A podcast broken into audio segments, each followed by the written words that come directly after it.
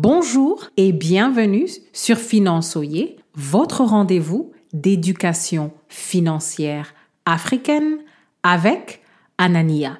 N'oubliez pas de vous inscrire à la newsletter de financeoyer.com en cliquant sur le lien dans la description. Pourquoi devez-vous faire attention aux conflits d'intérêts dans toutes vos transactions financières? Restez à l'écoute pour apprendre à gérer les conflits d'intérêts autour de toutes vos décisions financières. Le problème du jour est que beaucoup de gens sont naïfs et négligent de prendre en compte les conflits d'intérêts des différents acteurs dans leurs transactions financières.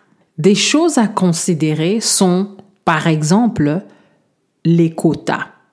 Ici, aux États-Unis où je suis basée, il y a eu un grand scandale financier parce que des employés de banques qui avaient la pression d'ouvrir un certain nombre de comptes bancaires par période fiscale ont commencé à ouvrir des comptes bancaires à n'importe quel prix.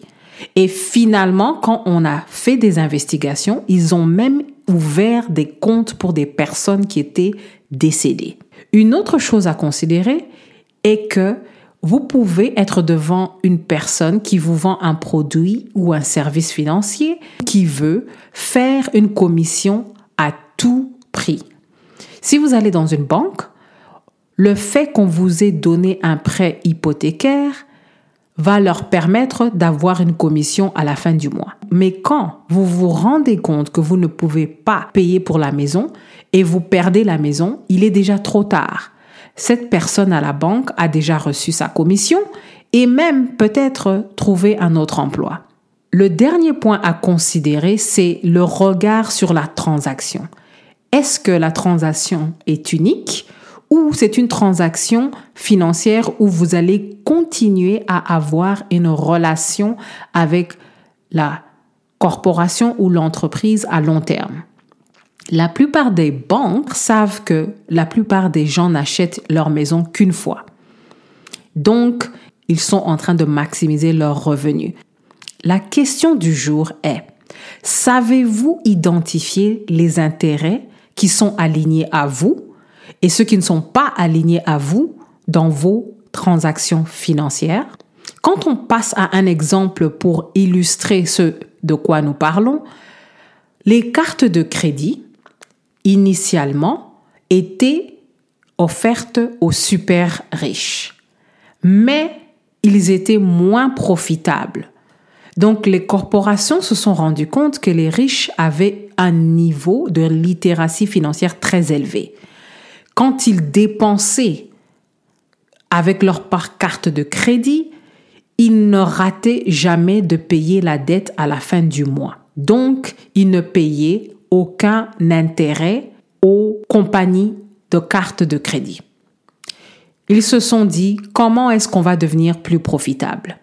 Ils ont commencé à offrir les cartes de crédit aux pauvres qui ont tendance à avoir un niveau d'éducation financière beaucoup plus bas.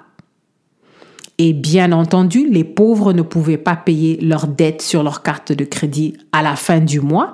Ils étaient toujours dans une position où ils payaient des intérêts aux compagnies de cartes de crédit. Et c'est là que les vrais profits sont rentrés. Ce qu'il faut retenir, vous êtes seul à avoir votre meilleur intérêt financier à cœur. C'est à vous de discerner les intérêts des uns et les intérêts des autres. Les banquiers et les professionnels de finance ne sont pas vos amis, même si ils sont de votre village. En fait, ce sont des experts qui sont là pour maximiser les profits de l'industrie qu'ils représentent. Ils sont formés en fait pour maximiser les revenus, maximiser les frais aussi longtemps que possible pour leur organisation. Donc, formez-vous par tous les moyens qui vous sont disponibles. C'est la seule manière de défendre vos propres intérêts. Merci d'avoir écouté Finançoyer et à la prochaine.